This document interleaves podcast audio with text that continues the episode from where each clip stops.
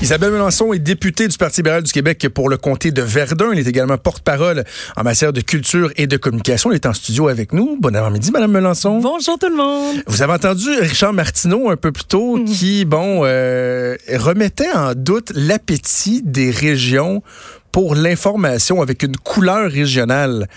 Euh, on se connaît depuis plusieurs années. Je sais que vous connaissez bien le Québec. Ça fait longtemps que vous êtes au Parti libéral. Euh, Avez-vous steppé d'entendre Richard euh, dire ça? Ben, j'ai plus que steppé. J'étais de l'autre côté. J'étais heureuse de l'entendre parler de Verdun, par contre. Ben oui. Mais je peux vous dire deux choses. Moi, j'ai habité sur la côte nord. Et les médias en région, justement, sont le ciment, sont le ciment des communautés. On veut savoir ce qui se passe chez nous. C'est le fun de savoir quand tu es à, à Bécomo, par exemple, ce qui se passe à Québec, dans le soleil. Mais tu veux aussi savoir qu'est-ce qui s'en vient en fin de semaine chez nous? Est-ce qu'il y a un festival? Euh, qu'est-ce que le maire a fait? Parce que les médias régionaux, là, ce qu'il faut pas qu'on oublie, c'est qu'ils sont le gardien de la démocratie. Mm. Et en étant le gardien de la démocratie, ils sont capables de faire des enquêtes, savoir est-ce que ça a coûté trop cher, savoir est-ce que le maire euh, a fait un, un bon geste ou a posé un mauvais geste. Finalement, là, c'est vrai que ce sont les gardiens de la démocratie, mais le quatrième pouvoir, il existe aussi dans les régions. Je parle de régions comme Bécomo, mais je vais ramener ça à mon comté, à Verdun. C'est le fun de lire le Journal de Montréal. C'est le fun de lire la presse. On veut savoir ce qui se passe chez nous. Moi, mon monde à Verdun, là, ils aiment leur messager. IDS Verdun, là, maintenant, c'est comme ça que ça s'appelle. Ils aiment ça, savoir ce qui se passe chez eux les concerts à venir, euh, l'ouverture de la plage, quand est-ce que l'amphithéâtre va être ouvert? Parce qu'on va avoir euh, on va avoir bientôt euh, l'auditorium de Verdun qui va ouvrir dans lequel il va avoir un amphi. Donc les gens veulent savoir qu'est-ce qui se passe chez eux. Mm. Alors je suis pas d'accord avec Richard Martineau, c'est pas la première fois et c'est pas la dernière, j'en suis persuadée, mais il y a une crise actuellement qui sévit dans les médias. Et moi, ce qui me glace le sang, et je l'ai dit hier, c'est qu'on a dû attendre à ce qu'il soit minuit et cinq, pas minuit moins cinq. Là. Ils ont annoncé qu'ils se mettaient, dans le fond, euh, sous la loi de la faillite avant que le gouvernement bouge, alors que cette crise-là est annoncée dans le votre journal, dans le journal de Montréal. En avril dernier, on a dit que Capital Média n'allait pas bien. Moi, j'en parle, ça fait presque un an on va faire un an bientôt que le gouvernement est en place. Moi, comme porte-parole de l'opposition, je m'étais dit une chose. Moi, ce que je veux, c'est de pouvoir arriver avec des propositions. Je veux pas juste critiquer, mhm. je veux pas juste m'opposer, comme les oppositions l'ont fait souvent dans le passé. J'ai fait des propositions, que ce soit pour Netflix, de dire ça prend un fonds dédié. Un fonds dédié parce que c'est un geste nationaliste qu'on avait posé à l'époque en disant Netflix, là, on veut qu'ils payent leurs taxes, leurs impôts. On a pris cette décision-là. Depuis le 1er janvier 2019, ils payent la, TVQ ici au Québec. Mais on a appris que ça va être près de 70 millions de dollars qui vont être entrés dans les coffres de l'État.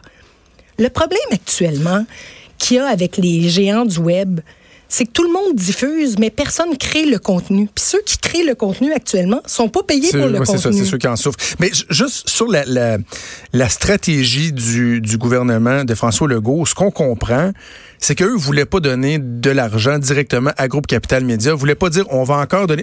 Donc la raison pour laquelle ils ont attendu, de ce que je comprends, c'est de justement pouvoir dire ben l'argent là, elle ira pas à Martin Cochon. Mieux que ça, on semble comprendre qu'ils ont demandé de se tasser, qu'ils ont exigé qu'ils se tassent parce que votre 10 millions que vous aviez donné, Mme Melançon, votre gouvernement à Groupe Capital Média, ça avait pas d'un, ça a pas super bien passé, puis de deux, ça a pas donné grand chose. Ben je veux juste vous dire que le 5 millions passe pas vraiment mieux actuellement dans la population. Là, je suis allée lire, vous irez voir sur les différentes plateformes, les Twitter et autres de ce monde. Là, actuellement, tout le monde se fait critiquer.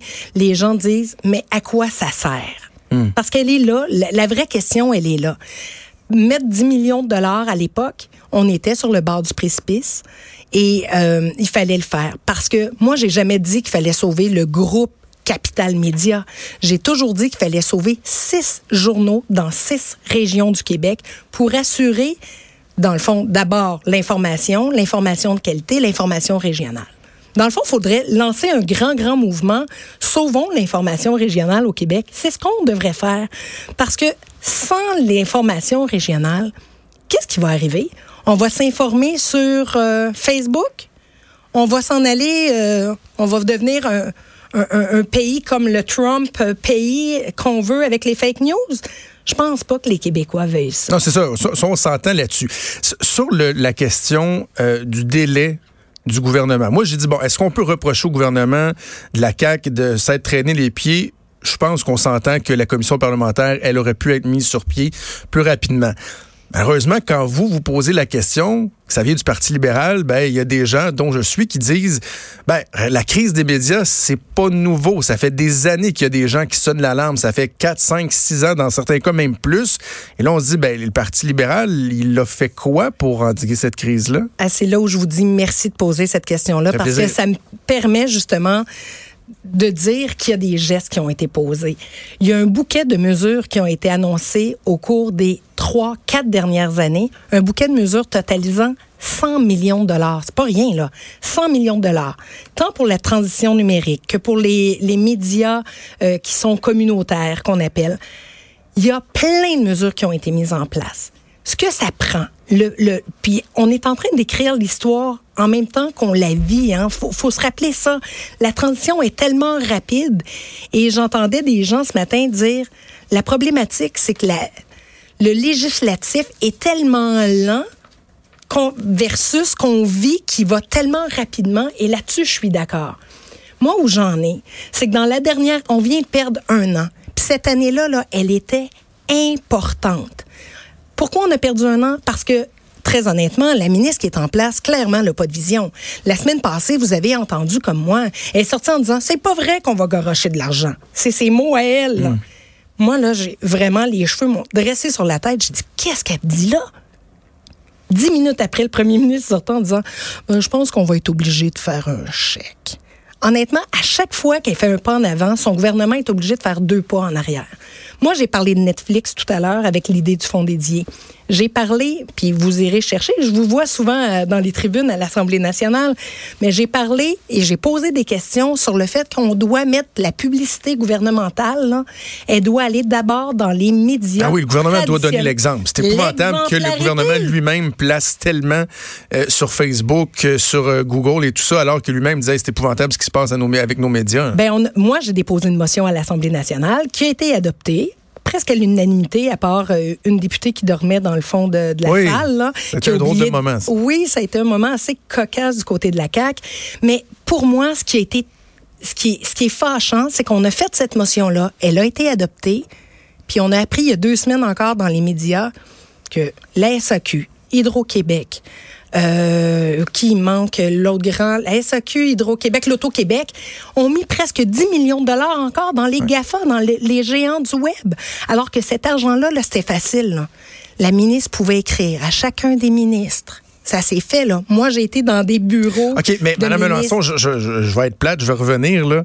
Euh, il y a un an, deux ans, pourquoi il n'y a pas une directive qui a été donnée à Hydro-Québec, à l'Auto-Québec, à la SAQ? Ben, ben, moi, je peux vous dire une chose. Dans, dans les médias communautaires à l'époque, là, puis je vous invite à aller le chercher, puis je, même, je, vous, je suis prête à vous sortir. Hélène David, quand moi, j'étais sa directrice de cabinet, l'a fait. On a écrit à chacun des ministères et on a atteint 4% des médias communautaires à ce moment-là on est capable de poser des gestes. Moi, là, je suis plus au gouvernement, ça fait un an. Mais moi, j'ai soumis l'idée, ça fait presque un an encore une fois, puis il n'y a rien qui a bougé. C'est ça, moi, qui me fâche actuellement. On peut reprocher plein de choses au Parti libéral du Québec, je vous le dis. On vit des choses au quotidien.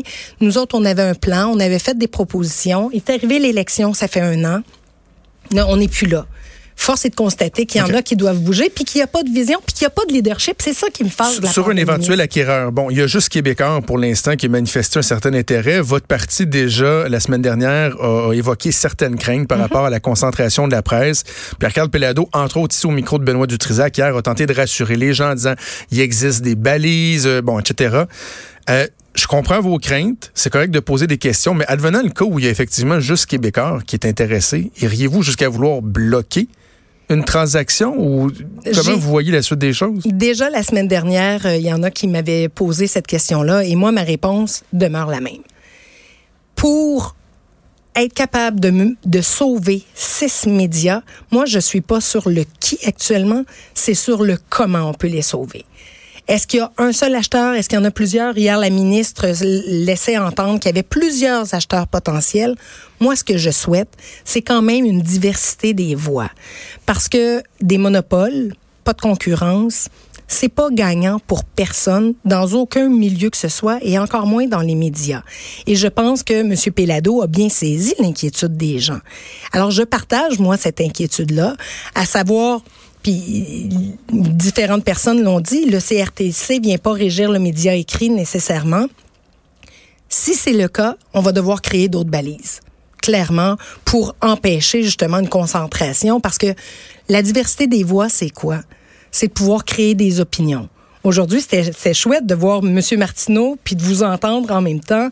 Vous, vous aviez deux idées mm. différentes. Tant mieux. Mais pour moi, ce qui est important, c'est que les gens puissent se faire leur propre opinion. Si on a juste une voix, puis si on se fait juste nourrir par un seul groupe média, mais à un moment donné, ça devient compliqué.